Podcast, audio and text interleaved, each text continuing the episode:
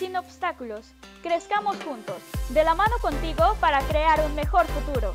Bienvenidos a Sin Obstáculos, un espacio donde yo, Cindy del Río, estaré platicando con Ponce Tello y Trino Castellanos, así como también en esta ocasión tenemos un invitado especial para hablar de diferentes perspectivas sobre inclusión, discapacidad, crecimiento y pues algunos temas de interés. Y bueno, presentándonos a todos los que estamos aquí, yo soy Cindy del Río, soy de Monterrey, tengo 22 años y soy influencer dedicándome a temas de discapacidad e inclusión para normalizar estos temas ante la sociedad.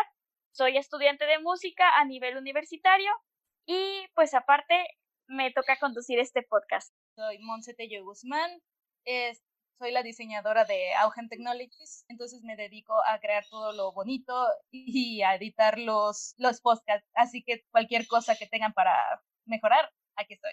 Y no olviden checar nuestras redes sociales, nuestra nueva página de Facebook sin obstáculos. Bueno, yo soy José Castellano, soy ingeniero en sistemas e ingeniería en tecnologías y pues sobre todo estoy en la parte de diseño del dispositivo, este, que sea funcional y todo eso tiene más que ver con tecnología, tiene que ver con lo que esta hace hacia el usuario. Entonces es como mi parte en auge. Perfecto. Y nuestro invitado de hoy, maestro, ¿cómo está usted el día de hoy? Muy bien, gracias. Eh, viviendo una experiencia nueva con ustedes. Yo soy Aurelio Brambila Ortega, eh, vivo aquí en Cocula. Ok.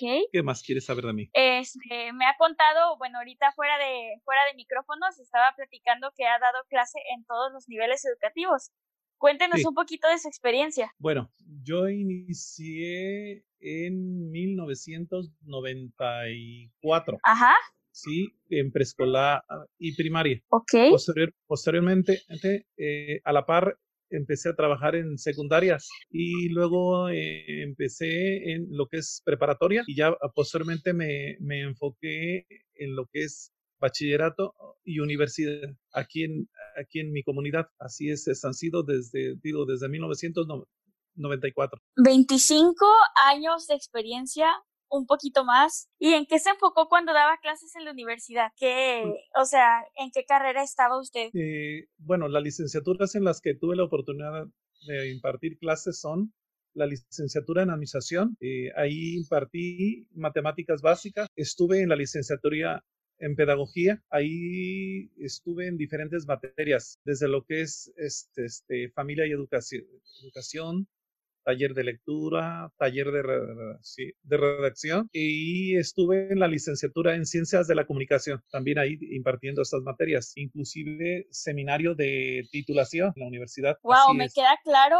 que estamos ante, ante una eminencia. Monse, qué padre, qué padre que hayas logrado contactar con el maestro Aurelio, pues para que viniera a platicar un ratito con nosotros. Tengo entendido que usted está teniendo un problema con, con su visión, maestro. Sí, así es. Bueno, básicamente toda mi vida he padecido lo que es problemas con la visión nocturna. Tengo un problema, me decían que es hereditario. Este, yo les explico a, a, los médicos que en mi familia no había este, este tipo de problema. Entonces ellos me, explica, me explicaron que muchas veces cuando parte de la información viene en el papá y parte de la información viene en la, en la, mamá, uno de cada cuatro hijos se le desarrolla este, este problema. Se llama retinitis pigmentosa. Eso mismo me, me, ha generado... He escuchado hablar. Ah, sí, le iba, le iba a decir que continuara. Yo sí he escuchado hablar de la retinitis pigmentosa y pues tengo entendido que la pérdida de la visión es progresiva. ¿Cuándo comenzó a presentar problemas con su visión? Problemas mínimos, bueno, me lo detectaron en el 2000, hace 20 años, pero no tuve mayores problemas hasta en el 2013, cuando la diplopia deformó en una diplopia y bajó mi visibilidad. Hace siete años y hace tres años y medio se vio más, más fuerte. Entonces, ¿todavía le tocó dar clase ya con, con su problema de visión. Sí, ya por ejemplo, cuando hace siete años para, para, para acá, me apoyaban mucho los de servicio social, alumnos que prestaban su servicio social conmigo. Este, Ellos me ayudaban a calificar, eran mucho más rudos que yo, ¿eh? y te digo, ya, ya ahorita, mm, el año pasado, Sí, el año pasado, el 25 de abril y 25 de junio, eh, en neurología y oftalmología, decidieron enviarme a, a que tramitara mi incapacidad. El trámite lo inicié en septiembre y el resultado salió a, a partir del primero de marzo yo dejaba de trabajar. Ah, por eso es que se retiró. Sí. ¿Y cómo se ha sentido usted a nivel personal? ¿Qué sintió, por ejemplo, cuando le detectaron la retinitis pigmentosa? Primero que nada, lloré muchísimo. Fue un viernes, 8 de septiembre. Es que esas fechas no se olvidan. No, no se, olvid no se olvidan. Todavía del regreso del médico, médico fui a dar una plática ahí en, el municipio de Villacorona, en una escuela, por la tarde. Ya en la, más tarde regresé a mi casa, aquí en, aquí en Cocula, y estuve llorando toda, toda la noche. Entonces ya en la mañana me fui con mi director espiritual y él estuvo platicando conmigo, me estuvo fortaleciendo. Sí, he llorado mucho. Después, cuando ya se vino esta, esta situación hace siete años, pues sí, seguí llorando mucho hasta que por fin entras dentro de un proceso de aceptación. Es algo que no puedes resolver, no puedes resolver, pero sí puedes adaptarte a él, y es lo que he hecho. ¿Qué lo hizo caer en ese proceso de aceptación? Porque me queda claro, mire, le cuento un poquito de, de mí, yo nací con glaucoma eh, y pues nací con baja visión y perdí mi vista por completo cuando tenía 13 años. Imagínese esa edad, estaba en segundo de secundaria yo. Eh, entonces, pues mi proceso de aceptación fue relativamente rápido porque yo lo que ya quería era que la enfermedad se me quitara porque iba a poder hacer una vida normal, pero me queda claro que no para todos es igual la situación. Entonces, ¿qué pasó? No sé cuántos años hubiera tenido usted, a lo mejor ya estaba grande, eh, me queda claro que ya estaba dando clase, no sé si ya tenía eh, esposa o hijos o, o en algún momento, o sea, no, cuénteme más o menos mejor de la situación y cómo fue que usted cayó en este proceso de aceptación, cuánto tiempo le tomó, en qué pensó, le ayudó su director espiritual, qué pasó por ahí. Bueno, mira, eh, para entender un poquito todo esto, es importante saber que yo he estado en formación espiritual y religiosa. Yo nunca soñé con ser maestro. Mi sueño mis ilusiones estaban enfocadas en ordenarme. Yo estudié religión por 11 años, entonces hay un fortalecimiento espiritual, hay una formación religiosa. Entonces, a partir de ahí yo me basé en ello para salir adelante. No me casé, no me casé. Ahorita actualmente tengo una relación que ya va para tres años. Es una persona que conocí en un retiro espiritual y ahí empezamos a salir y seguimos saliendo. Y tengo 57 57 años. Los acabo de cumplir el sábado pasado. ¿Qué me cuenta de su familia? ¿Cómo, no sé, sus padres, sus hermanos, eh, cuando, cuando todo este diagnóstico pasó? Pues sí, se preocuparon, pero cada uno tiene su vida, o sea, cada uno hace su vida y yo tengo que hacer la mía. Sí, me apoyan en lo que puede, pero este, pues no, no pueden hacer, no pueden hacer mucho. Entonces, sí, ellos están conscientes me apoyan en sus posibilidades, pero pues, todo prácticamente lo tengo que hacer yo. Soy el mayor de siete, la menor tiene 39 años y este, pues ahí están ellos. Claro. Si busco, busco, aunque ya no puedo ser tan independiente, tengo que ir aceptando que tengo, de, que, tengo que depender. ¿Ha tomado alguna, alguna rehabilitación? ¿Ha ido a alguna asociación para personas ciegas alguna vez? No, más bien he recibido, ido aparte de la, el apoyo espiritual, he recibido apoyo psicológico. Sí, he estado, por ejemplo, tengo una pariente que me envió a un, a un curso, eran diferentes talleres en Guadalajara, y ahí pude fortalecerme junto con lo que ya tenía yo de formación espiritual. Y acá, eh, ahí en la escuela, la psicóloga de la escuela me dio acompañamiento. Este, fuera de la escuela tengo amigos que son psicólogos que me dan acompañamiento. Y aparte, bueno, eh, me hablaron de un taller al cual asistí el año pasado, porque se atravesó mi retiro y el problema que estoy viviendo, ¿no? Como dijo la psicóloga, era un doble duelo. Sí. ¿Cómo fue para usted dar clases ya perdiendo la vista, eh, con baja visión y ya cuando todo esto se empezó a grabar hace siete años? ¿Cómo, ¿Cómo considera su experiencia laboral en estos últimos años? Pues fue algo difícil, pero como son temas que puedo desarrollar, que ya tengo en mi mente, entonces no me, no me costó mucho trabajo, ¿sí? Inclusive, por ejemplo, en el pizarrón podría desarrollar una serie de esquemas y los muchachos me iban guiando. Sí. ¿Cómo qué clases daba en, en el CCTEC Profe? Pues desde matemática, eh, taller de lectura, inclusive tutoría. Maestro, yo le cuento que yo soy estudiante universitaria. Eh, Yo estoy haciendo la carrera de música, soy una persona ciega total. Entonces, pues también, o sea, es, es muy interesante compartir como estas posturas de la discapacidad a nivel alumno y pues también a nivel, a nivel profesor.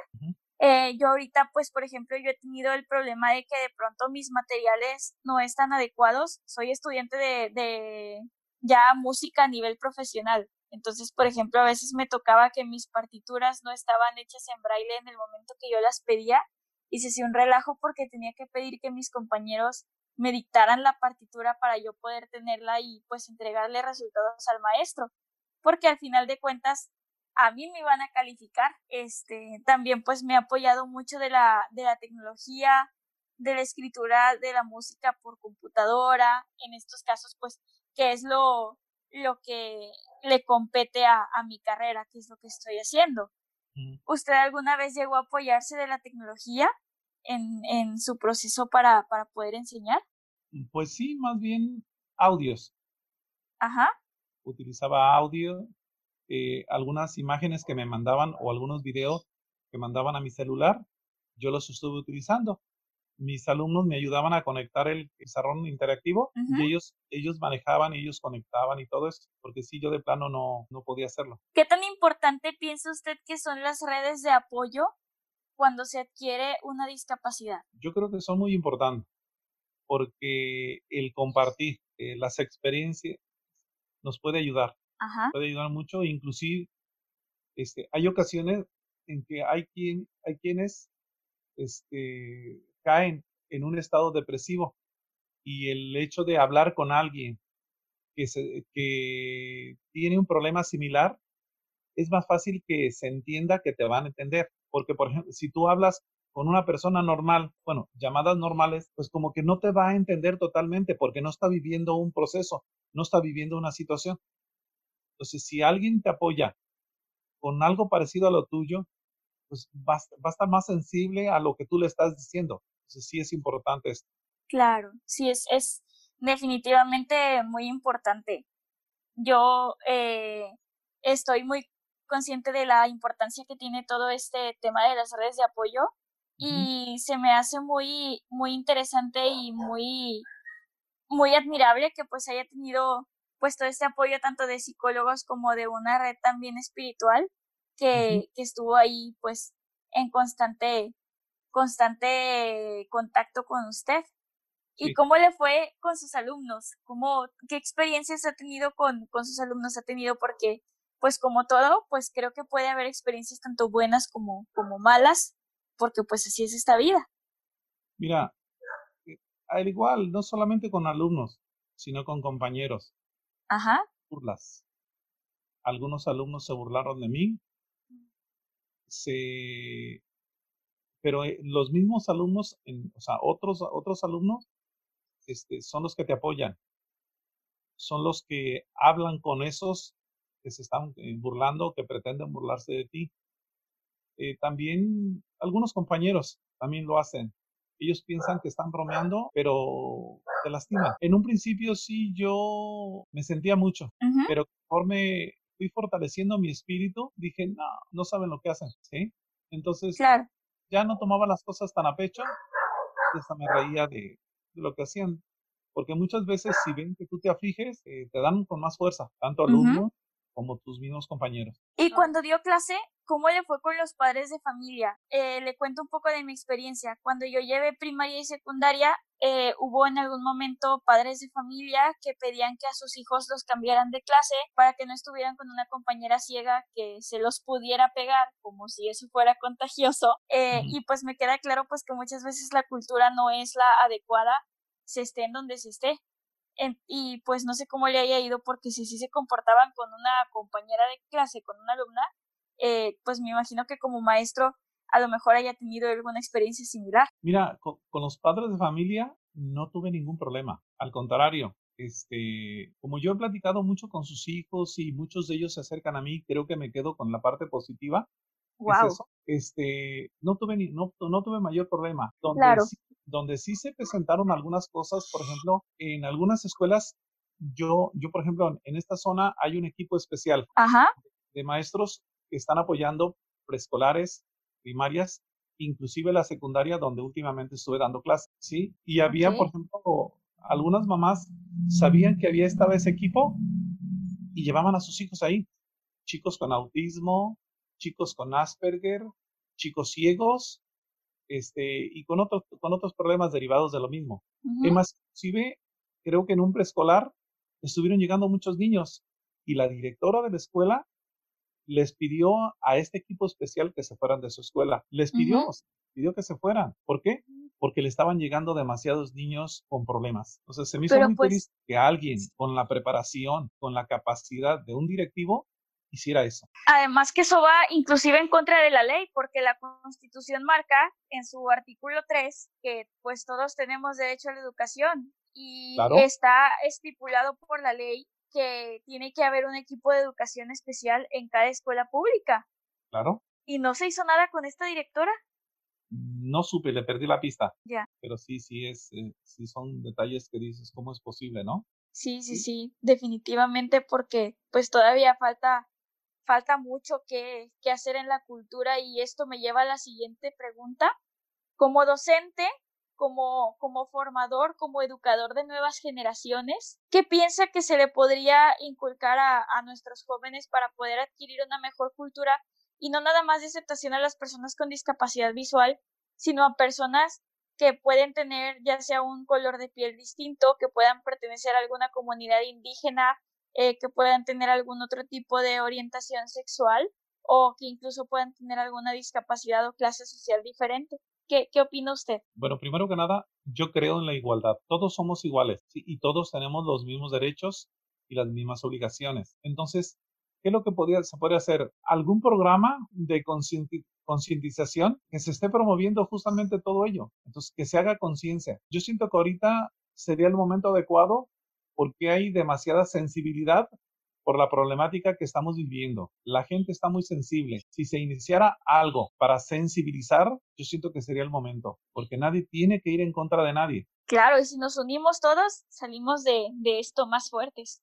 Claro que sí. Y en estos casos que, que estamos hablando ya de la, de la sensibilidad, eh, ¿usted piensa que hay una buena respuesta en cuanto a las personas? Eh, o sea, no sé si haya tenido que salir en esta etapa de, cuarentena o no sé si le haya tocado eh, vivir alguna experiencia durante estos últimos meses en cuanto a, a cómo ha cambiado la perspectiva del mundo que, pues no sé, para mi punto de vista, yo creo que precisamente como usted lo comenta, estamos más sensibles, más receptivos y más abiertos a conocer las problemáticas y apoyar lo que otras personas están viviendo. Mira, sí he salido, eh, lo mínimo, pero sí he salido. Eh, hay un poco de todo. Hay gente consciente y hay gente inconsciente. Yo siento que esta situación ya estuviera controlada si el 100% de la población tomara conciencia. Porque, ok, hay quienes no tienen los recursos y tienen que salir a hacerse de ellos. En eso estoy de acuerdo. Pero si esas personas, si todas esas personas tomaran las medidas de seguridad que se están indicando, esta situación hubiera bajado. Pero te encuentras en la calle muchas personas que nada tienen que hacer, ¿sí? En actividades que pueden esperar y sin embargo no lo están haciendo. Y no solamente en jóvenes, sino en gente adulta y los propios padres de familia lo están permitiendo. En vez de controlarlo, lo están permitiendo. Y hay mucha gente que todavía no cree en el problema. Yo les digo, la situación no es si existe o no existe. La, la situación está ahí.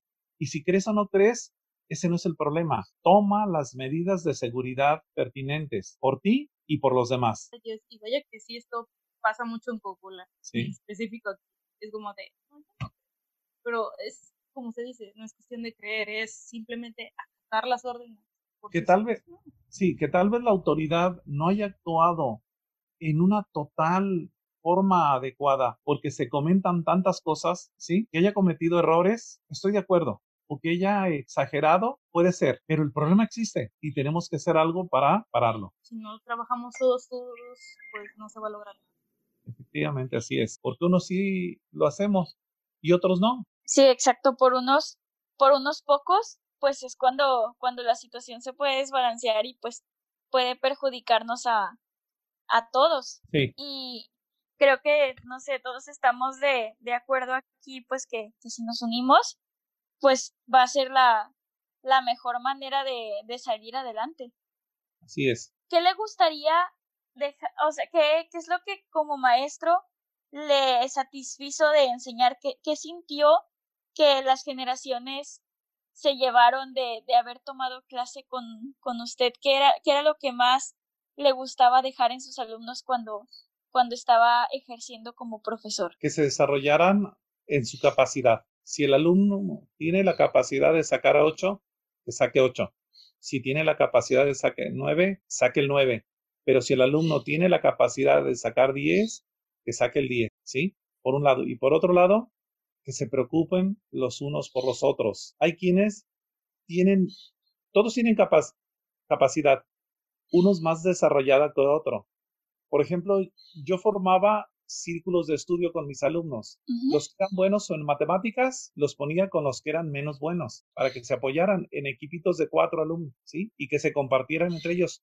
Es una forma de aprender. Y aparte, principalmente, el lado humano, que desarrollaran el lado humano, ¿sí? Porque de nada sirve tener 10 en cada una de las materias si como persona están reprobados o estamos reprobados, que se llevaran Con esto me queda claro que definitivamente personas buenas sí hay, pero hace, hace falta encontrarlas y bueno, yo de mi parte le quiero agradecer que esté aquí con nosotros es, y esté pues dando, dando este, este testimonio tan bonito y tan, tan noble de, de una persona pues que se ha entregado por, por completo a, a su profesión y a, a servir a los demás porque hay un, hay un dicho que dice que el hombre ha venido a esta tierra para servir. Sí. Monse y Trino, ¿tienen alguna, alguna pregunta, algún comentario? Los he escuchado muy callados durante esta emisión.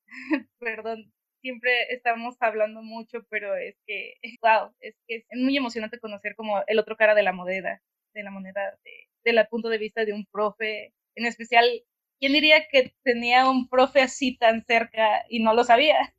Para serle sincero, el profe lo conozco desde hace algunos días. Si lo conociera por mis compañeros y siempre me decían que era un buen profe y que debería de invitarlo a este lo del podcast y a todo lo que estábamos haciendo. Y vean, puede que rindió puto. Pues yo también, la verdad es que sí me ha tocado, o sea, no tengo una discapacidad visual, pero sí me ha tocado que a veces como que la gente te, te juzgue, ¿no? Por algún problema que tengas o así.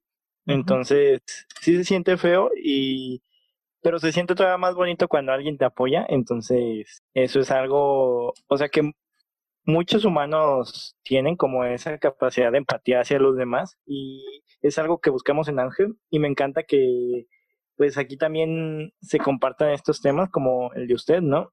O sea, se me hizo súper bien que usted tenga a alguien que lo apoye como su familia y, y pues que no se sienta tampoco tan solo porque hay mucha gente que cae en la depresión así de, de la soledad también y de su problema, entonces se aíslan y ya ya no pueden salir. Entonces yo creo que lo mejor es tomarlo como usted ya lo está tomando hacia un futuro y así. Eso es como lo que me encanta, o sea, que ha dicho que, que busca ya salir adelante. Eso a mí también se me hace muy importante.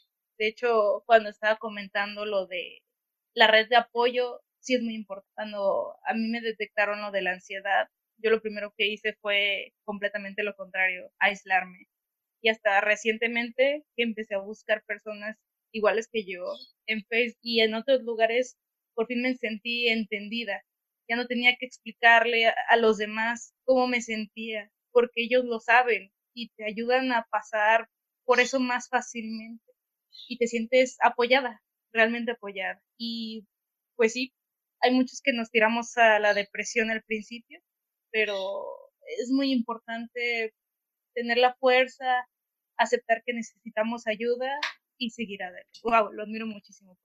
Gracias. Ese tema que, que tocaste, Monse, me encantó eso de aceptar que necesitamos ayuda, porque vaya que, que a veces nos cuesta. Mira que a mí, bueno, a mí en mi caso nunca me costó aceptar mi discapacidad, pero de pronto sí me cuesta aceptar que necesitamos ayuda. Entonces creo que también ese es un paso muy importante de la aceptación. No, es, yo creo que es lo más difícil, o por lo menos a mí se me hizo más difícil, porque ah, por lo menos yo sentía que si pedía ayuda iba a ser débil y no quería mostrarles a los demás mi debilidad, me daba miedo, miedo que los demás me vieran así y aceptarlo fue muy difícil, pero es lo mejor, te liberas muchísimo. Y la verdad, a quien esté pasando algo así, tiene que dar ese paso, aunque sea muy difícil. Después de eso van a lograr muchas cosas y van a mejorar, se los prometo. Totalmente. Y hablando de estas cuestiones de lo de la ayuda, la aceptación, y volviendo con, con nuestro invitado, maestro Aurelio, ¿ha pensado alguna vez en acudir a alguna asociación para personas ciegas? Y no sé, quizá después de aprender, no sé, braille, orientación, el uso de las tecnologías, incluso podría eh, dar clase para que otras personas pues también pudieran pasar por este camino de una manera más, más sencilla. Mm, sí, inclusive el año pasado este, ya cuando decidí darle trámite a mi retiro, me junté con un par de amigos. Teníamos pensado hacer un proyecto, justamente este, buscar apoyar a personas con discapacidad visual. Y estamos afinando detalles, este, y la idea era eh, descansar un tiempo y ya sentarme con ellos dos para este, retomar toda esta situación eh, y empezar arrancar lo antes posible. Vino lo de la pandemia, pero también vino otra cosa muy fuerte que pasó. El 17 de marzo, uh mi compañero, uno de ellos. Sí, 38 años de, edad. Muy joven. Sí, él le, hicieron una cirugía a corazón abierto. Después de la cirugía, tengo entendido que unos minutos, ya que lo desconectaron, estuvo latiendo su corazón y falleció el 17 de marzo alrededor de las 8.30 de la noche. Entonces yo venía en camino, había ido a Talpa, había de hacer una visita y este, en el camión venía cuando me dieron la noticia. No lo podía creer y aún sigo sin creer. Sí dejó huérfanas a una bebé de dos años y a una niña de nueve. Qué pesado. Sí, son historias que me ha tocado pues estar cerca de ellas. Claro. Sí, son cosas que, pasan que pasan. Y ahora, por ejemplo, estamos esperando que pase esta situación y voy a retomar con mi amigo todo esto. Vamos a ver qué vamos a hacer. Sí, justamente el día de ayer platiqué con él. Si necesitamos platicar, pero pues necesitamos darle tiempo que se tranquilicen las cosas. Claro. Hay proyectos en mente. ¿Nos quiere platicar un poquito de qué se tratan sus proyectos? No tenemos todavía, la idea era tener un espacio, tener un espacio, por ejemplo, el chico es era licenciado en pedagogía. Yo tengo la licenciatura en, matemáticas y la otra persona es ingeniero químico. Entonces la idea es, en un espacio, empezar a querer crear un proyecto para ayudar justamente a chicos con discapacidad visual. Estaba en plática, no lo, no lo terminamos de aterrizar bien. Entonces necesito volver a platicar con él, a ver qué piensa y a ver si alguien más se nos une para hacer este proyecto. Ah sí, con la finalidad de pues tener una actividad, por un lado, y por otro lado, pues hacerte de recursos. Claro. Como petición especial estaría muy padre que hicieran algo por el tema de la enseñanza de las matemáticas y la discapacidad visual, porque como es muy gráfico, suele complicarse. Yo recuerdo haber batallado horrores en secundaria y en preparatoria para comprender las matemáticas correctamente. Eh, álgebra nunca tuve problema, pero por ejemplo lo que era geometría analítica, y cálculo diferencial integral. No, no, no, me aventé unas estudiadas con mi mamá hasta las 4 de la madrugada casi todos los días para poder sacar mis exámenes adelante. Entonces estaría muy útil que pudiera haber algo para que para que esto pudiera ser un poquito más llevadero y pues qué mejor que con un licenciado en matemáticas que está también viviendo pues esta situación de discapacidad y que lo podría entender perfectamente. Pues vamos a ver qué pasa pero qué bueno que me haces ese comentario. Lo había visto de esta, eh, de esta manera. Eh, yo, yo se lo platico como estudiante, pero no sé si como, como profesor se lo había, se lo había planteado el tema de las matemáticas y la discapacidad visual. Más bien habíamos visto un, un poco de todo. Sí, un poco de todo. Cómo enseñar a un chico discapacitado en todas las áreas. Claro. Pero bueno, si me dices tú que matemáticas, bueno. Pues matemáticas. Pues matemáticas, ¿verdad? y hay gente a la que les gusta mucho. A mí me gustan mucho los números, me gusta mucho el álgebra y me encantan los, los acertijos de, de razonamiento matemático. Eh, pero el tema es cuando ya la cosa se empieza a complicar y te empiezan a poner fórmulas de geometría, las figuras, el plano cartesiano, es cuando la cosa se pone más, más gruesa y donde pues empiezan a, a surgir problemas para, para la comprensión sobre todo. Sí, así pasa. ¿Cómo, cómo lo, no sé si, si lo siga haciendo, ya sea para, para practicar o algo así, pero ¿cómo, lo, lo razona, cómo lo imagina usted cuando le toca estos problemas ahora en la actualidad, eh, considerando su, su discapacidad visual? ¿Problemas de matemática? Eh, sobre todo geometría analítica y estos temas que son más gráficos. Lo que pasa es que más que dedicarme a la enseñanza de, en este caso, geometría analítica, no la domino mucho. Me he manejado mucho lo que es, es álgebra, geometría y trigonometría. Ajá. ¿Sí? Lo que es la resolución de triángulo, lo que son gráficos. Ya geometría analítica no me he metido mucho, es, es, es las materias que yo llegué a impartir. Claro. Mm. Y como todas esas cosas ya me las sé de, de memoria, no me cuesta mucho trabajo. Se me dificultan por, la, eh, por el problema de la vista, pero lo puedo desarrollar en el pizarrón y más con el apoyo de mis alumnos. Mm, oye, profe, ¿cómo le hacía para los exámenes? Por ejemplo, con gráficas y cosas que tuvieran que ver con área de polígono. O sea, en el caso de los exámenes ya están elaborados. Ah, bueno, eso sí. ya, ya los elaboraron, llegan elaborados. Nada más tú los aplicas. Ah. Entonces, por ejemplo, lo resuelve y ya tus alumnos los califican. Ah. es que tengo alumnos de servicio, tenía pues alumnos de servicio social, que digo que eran más rudos que yo. Ajá, esos eran los que decía. Yo perdonaba algún sin o algo, pero ellos no, eran más rudos, no se les pasaba nada. ¿Nunca le llegó a tocar, por ejemplo, que le dijeran el proceso en voz alta y ya usted evaluaba si estaba correcto o incorrecto? Alguna vez lo llegué a hacer con alguna maestra, que se lo llegaba a decir yo en voz alta y ella me decía si el proceso iba, iba o no iba bien. ¿Le llegó a tocar, por ejemplo, revisar algún examen o algún ejercicio de esta manera, maestro? Sí, sí, muchas veces este, te, lo van, te lo van explicando y tú le vas diciendo, ¿sabes qué? Creo que no vas bien aquí porque mentalmente ya los había resuelto yo. O sea, te ponían un ejercicio y ya más, el proceso ya lo tengo de memoria y empiezas tú a, hacer un recorrido como, como si lo estuvieras escribiendo en el pizarrón. Empiezas a recordar paso a paso y ya este, eh, llegabas a la respuesta. Inclusive, cuando yo todavía vea bien, me tocó un grupo muy fuerte, ¿sí? Y un día me pidieron que les explicara un ejercicio paso a paso. Llegó un momento que me trabé en uno de los pasos y me fui hasta el resultado final. Me, brinqué todo. Este, es que no podía quedar en vergüenza. Claro. Y, y me fui hasta el resultado porque mentalmente yo ya tenía el resultado. Es bien interesante cómo, cómo uno se va haciendo de, de sus herramientas para poder continuar. Sí, así es. Y por ejemplo, en mi caso, yo no veo, yo no veo facciones, veo sombra. Ajá. Entonces a veces me dicen, ¿me reconoces?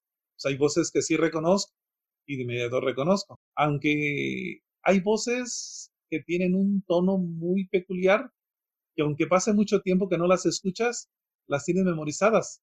Sí, sí, sí, totalmente. Una vez me encontré en una tienda a un señor, me dice, ¿te acuerdas de mí? Digo, sí, Rafa, sí me acuerdo de ti. Dice, eh, se me hace que sí ves. No, es que me sé tu voz de memoria. Y a veces cuando, Te mueves, cuando te mueves parece que estás viendo, pero no. O sea, porque ya lo haces de memoria, porque ya tienes todos tus sentidos de ubicación, porque cuando te descuidas tantito, te pierdes a dos cuadras de tu casa. O te pierdes en tu casa. bueno, en mi casa no. Sí, porque ya conozco dónde queda, a menos en mi espacio, no, no. Sí, porque ahí nada más entro yo. Y cada una de las cosas las tengo bien ubicadas. Y a veces que me desoriento y, a ver, espérame. Ya, ok, ya sé dónde estoy. Pero a veces que ando en la calle, que por ejemplo voy a la tienda, este, estoy a dos cuadras. Si por volatizar en mi mente no me fijo bien, doy vuelta en otro lado, dije, ay Dios, ya me perdí aquí. La ventaja es que todo el mundo me conoce. ¿Qué andas haciendo? Voy a mi casa, pero ya me perdí. Y ya ellos me dicen, por, me orientan por dónde queda. ¿Ya usa bastón, maestro? Sí, pero no hubo, no uso el bastón normal. Ajá. Lo que pasa es que tengo una cierta dificultad en mis rodillas y necesito apoyarme. Entonces oh, utilizo un bastón normal. Sí me han dicho, me dicen, es que debes de utilizarlas, es que entiéndeme. A veces que a veces mucha gente cree saber tus, neces tus necesidades. Y no, las necesidades las sabes tú mismo. Que no, es que este bastón es el que yo necesito. Claro. Imagínate, me tropiezo un poco, el otro bastón es muy delgadito, lo voy a romper. Exacto. Entonces, por eso necesito el otro tipo de bastón. sí, sí, sí, entiendo perfecto. El bastón para, para ciegos, el bastón blanco sí es delicado. Entonces yo entiendo perfecto y me resuena mucho lo que comenta el maestro de que cada quien tenemos nuestras propias necesidades, porque a veces la gente te quiere ayudar, pero quieren ayudarte como ellos quieren, no como a uno necesita. Exactamente. ¿Y en qué parte de Monterrey vives? ¿Mande? ¿Qué dijo? Ah, ¿qué, parte de Monterrey sí vives? Soy de Monterrey del centro. Ah, ya. Del centro de Monterrey. Sí, he visitado Monterrey. Sí, justo le iba a preguntar si conocía, si conocía la ciudad. No sé si qué bruto conocerla, no. Pero lo que pasa es que tengo dos hermanos que son traileros y anteriormente me salía con ellos andar por toda la República Mexicana. ¡Wow! entre ellos conocí a Monterrey, conocí Mexicali, conocí ¿qué? Gómez Palacio, Durango. Sí, sí, sí. Un montón, muchísimas ciudades. Pues tiene muchos bonitos recuerdos de los paisajes que, que esconde nuestro país. En su momento sí. ¿Se le han olvidado ya algunas memorias o tiene todavía sus recuerdos completos? En cuanto a lo visual me estoy refiriendo. Ah, no, no, no, no. Este, tal vez algunas cosas no las recuerde, pero cuando alguien me recuerda, oye, ¿te acuerdas de esto? Sí, vienen a mi mente y las recuerdo como que si estuviera ahí presente. Claro. Monse y Trino, ¿tienen alguna, alguna pregunta más? Se me hace como muy interesante todo esto de poder, este, bueno, de que vaya a las clases de para personas con discapacidad, porque fíjate que aquí por mi casa hay un lugar que fue cuando yo comencé a, unirme a todo esto que es muy interesante. Y he ido a varias clases. hola, hola, Monse. Sigue en Avenida Alcalde, está cerca de la Asociación de... De Ciegos de Jalisco, se llama Asociación de Ciegos de Jalisco. Entonces, este está muy interesante el lugar porque dan clases de braille y todo eso pero sobre todo a gente mayor que quedó, que ha quedado, o sea, con la discapacidad, la ha adquirido por el tiempo o por algún problema. Entonces, es muy diferente el, como también he visto el impacto que se tiene en este lugar a como se tiene en las escuelas ya especializadas para niños. Entonces, sí, sí he notado mucho la diferencia, ¿sabes? Que acá más que nada son, es un lugar donde es un grupo de personas que te ayudan a, a, que te des cuenta que no estás solo y que hay personas que también están pasando por una situación similar y, y te llenan, o sea, mucho de alegría porque son personas que, pues, por decirlo así, a pesar de que han tenido dificultades, siguen siendo hasta más felices que muchas personas que no tienen dificultades. Entonces, creo que te ayudaría mucho acercarte a uno de esos grupos. Es interesante también porque conocimos a varias personas que, que han tomado, o sea, todos estos caminos de manera diferentes. Y se podría decir que hay perfiles donde en sí las personas deciden, ya es decisión de cada quien, si ser, ¿cómo decirlo? O sea, autosuficientes para resolver pues las adversidades que presenta el día o si buscan es, estar un poquito más en su casa y que les apoyen. Entonces, ves cómo todo depende de, de cómo la persona lo tome, pero al final de cuentas casi todos viven muy felices y también nos cuentan sobre todo que, que al final lo más importante es mm, como sentirse bien con uno mismo sin importar que los demás, o sea, digan o hagan y así, o que la vida a veces no, no pueda ser lo suficientemente inclusiva para ellos. Este, un reto de estos es también muy interesante porque les presenta una dificultad más en la vida, pero es como en los videojuegos, ¿no? O sea, a veces entre más difícil el videojuego, más lo disfrutas. Entonces, eso también se nos ha hecho muy interesante estamos en, eh, creando un, un, dispositivo maestro que ayuda a las personas con discapacidad visual a tener un entorno más accesible porque es un, es un broche que se coloca en, en alguna parte de las prendas de vestir y este broche mediante vibraciones indica obstáculos que el bastón no puede detectar ya que el bastón detecta de la cintura para abajo, lo cual genera una mayor movilidad y pues también añade la función de detectar los colores mediante voz para, por ejemplo, reconocer los colores de la ropa o los colores de los billetes para poder identificar su valor o pues estas, estas cosas del entorno que si bien ya hay aplicaciones de celulares que, por ejemplo, detectan el color, pues esto facilita las cosas porque, vamos, no todos podemos eh, tener acceso a este tipo de aplicaciones y dos, pues no está tan, tan eh, padre que, por ejemplo, saques el celular y llegue un, una persona y trate de, de, asaltarte quitándote el teléfono. Entonces, este dispositivo intenta facilitar la vida de las personas ciegas de, de esta manera. Muy interesante. Y, y, pues yo creo que cuando ya tengamos listos los primeros dispositivos, yo me encargo de traérselo usted propio para que lo prueba. Sí, nos, nos podrá contar su, su experiencia. Pues gracias. Gracias, gracias. Es muy interesante lo que están haciendo. Antes de finalizar, ¿qué mensaje le gustaría dejar a las nuevas generaciones y a la gente que nos puede estar escuchando? Primero que nada, como lo dije hace rato, a todas aquellas personas que no tienen el problema que nosotros tenemos, que nos entiendan un poquito más y que permitan que nosotros nos acerquemos a ustedes para pedirles apoyo, que no quieran resolvernos la vida, que hay cosas que sí podemos hacer y que nos permitan hacerlas y que estas nuevas generaciones pues va a haber de todo, va a haber gente físicamente esté bien, pero otras que no lo van a estar, que van a tener una discapacidad, entonces que estén atentos a ello y que estén sensibles a esta situación que, cada uno vive, ¿no? Y yo siento que el hecho de, de saber que no solo y que puedes platicar con gentes que sabes que te van a entender, eso es muy importante. Gracias.